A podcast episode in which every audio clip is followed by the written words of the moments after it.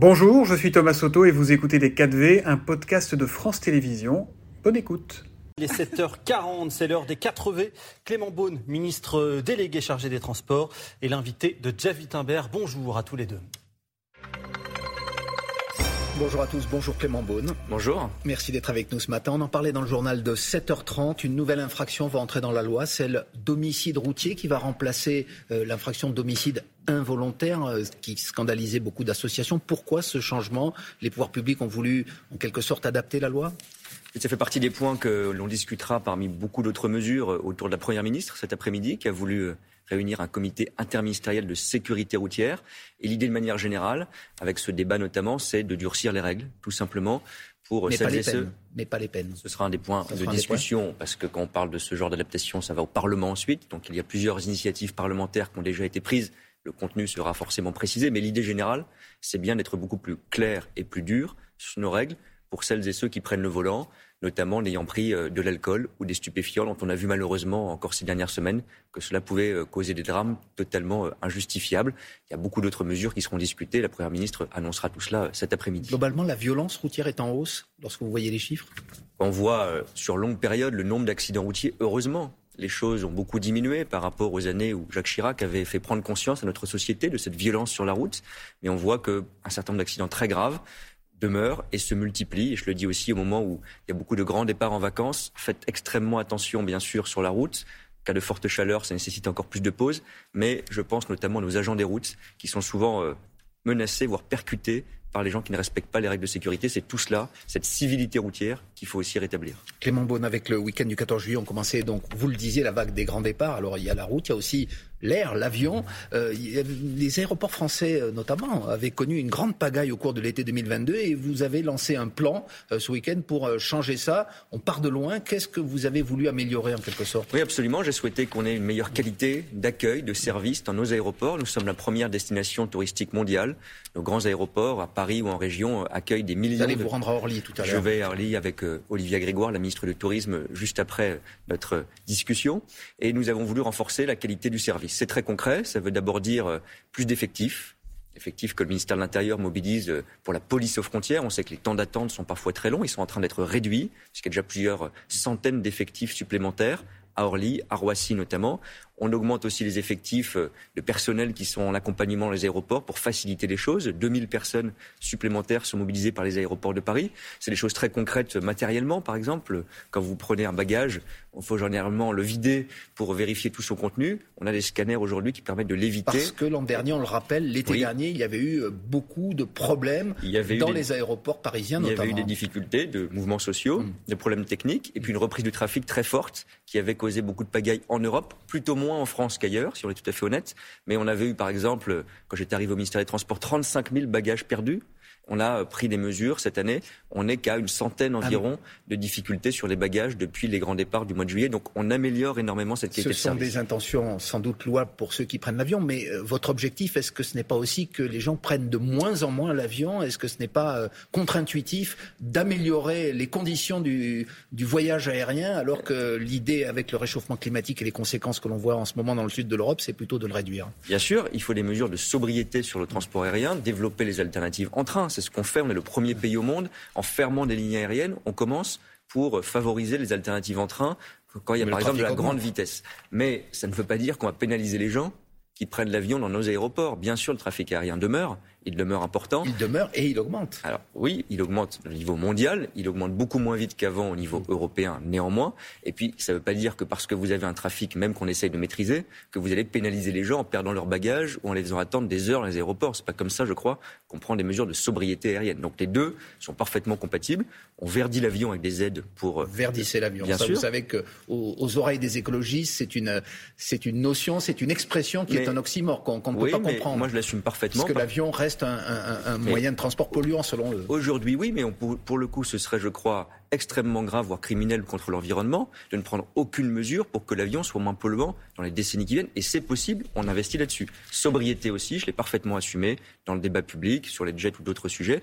Et puis, qualité de service, tout ça est compatible, parce que quand on prend l'avion, on a le droit, évidemment, à être accueilli dignement dans un aéroport. Alors il y a l'avion, il y a le train que là euh, vous et que vous encouragez. Euh, votre ministère avait lancé une opération sur les trains intercités. Ce sont euh, tous ceux qui ne sont pas des TGV finalement. Il y en a, je crois, 19 lignes en France.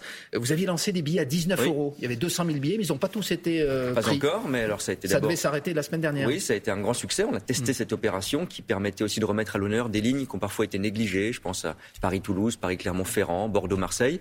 200 000 billets à 19 euros. Il en reste aujourd'hui, à la minute où on parle, plus de 100 000. Et donc, on continue cette opération jusqu'à la fin de l'été, jusqu'à l'épuisement des stocks, jusqu'au 31 août pour euh, les billets disponibles. Chacun peut se connecter sur euh, le site de la SNCF. Et encore aujourd'hui, il y a plus de 100 000 billets à 19 euros qui sont disponibles pour les lignes intercités, train de jour et train de nuit pour les vacances d'été. C'est-à-dire ça, c'est une nouveauté que vous nous annoncez ce matin. Ces billets devaient, cette opération devait, s'arrêter ce week-end. Et comme elle a bien marché, qu'il reste des billets, eh bien, on continue cette opération.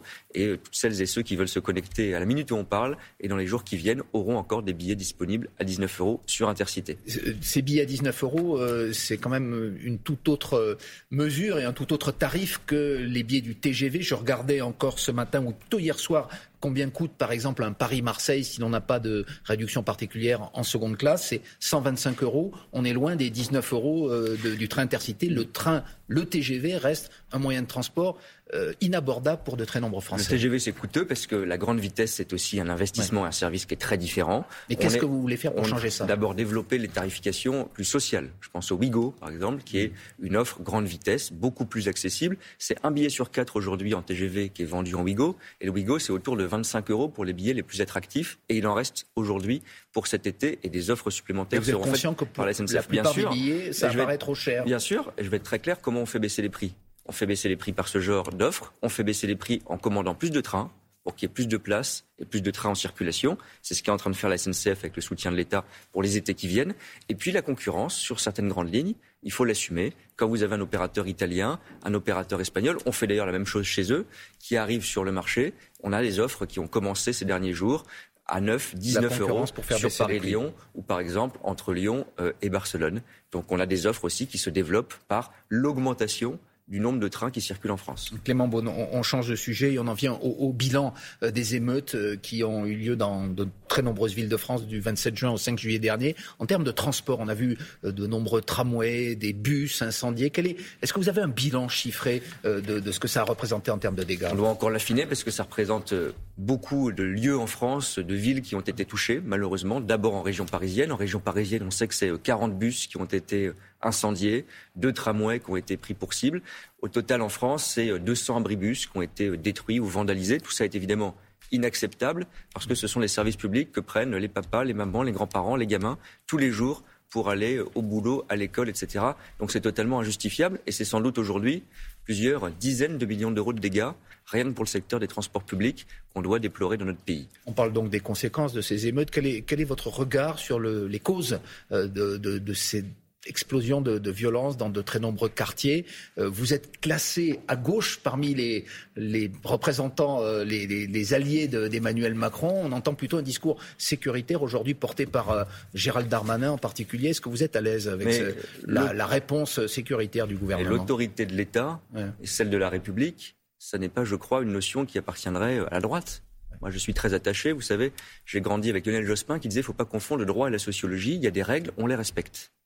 Et ce qui s'est passé, ça a été du vandalisme et du pillage qu'on doit condamner sans débat et sans nuance. Mais est-ce qu'il faut s'attaquer aussi Ça ne veut pas dire qu'il n'y a pas. On entend moins ce discours. Bien sûr, mais ça ne veut pas dire que dans les quartiers difficiles en particulier, qui n'ont pas été les seuls touchés d'ailleurs, il n'y a pas du travail supplémentaire encore à faire sur la lutte contre les discriminations, sur le rapport entre les jeunes et la police, sur le rapport des jeunes aux services publics, sur la présence de ces services publics, même si beaucoup a été fait, notamment sur la rénovation urbaine des quartiers. Toute cette politique, c'est pas lié à ce qu'on vient de voir malheureusement, qui n'est pas justifiable. Elle doit se poursuivre, s'amplifier. On doit aussi donner ce signal. Le président, j'étais juste avant euh, la mort du jeune Naël à Marseille avec lui, avait lancé, notamment sur la question de la lutte contre les discriminations, la rénovation des quartiers, la, la, la rénovation des écoles, beaucoup de choses adaptées à chaque territoire. Marseille, par exemple, on doit amplifier et poursuivre. Le président, bien sûr. le président Macron, vous venez d'en parler, il n'a pas sacrifié la traditionnelle interview du 14 juillet. On dit qu'il va parler avant la fin du mois. Qu'est-ce qu'on attend de son discours? Est-ce qu'on attend, vous êtes ministre, un remaniement tout simplement? C'est la question. Est-ce que vous, vous le souhaitez? C'est pas à moi de souhaiter, vous savez, mm. des changements de casting. C'est une prérogative qui, euh, je pense qu'il faut respecter les institutions dans ces périodes chahutées. Mais les 100 jours, président. Mais le président... les 100 jours qui devaient aboutir à l'apaisement, de fait, n'ont pas mais de. Qu'a dit le président? Il a tracé un certain nombre de réformes et de perspectives pour ces 100 jours, mi-avril à peu près.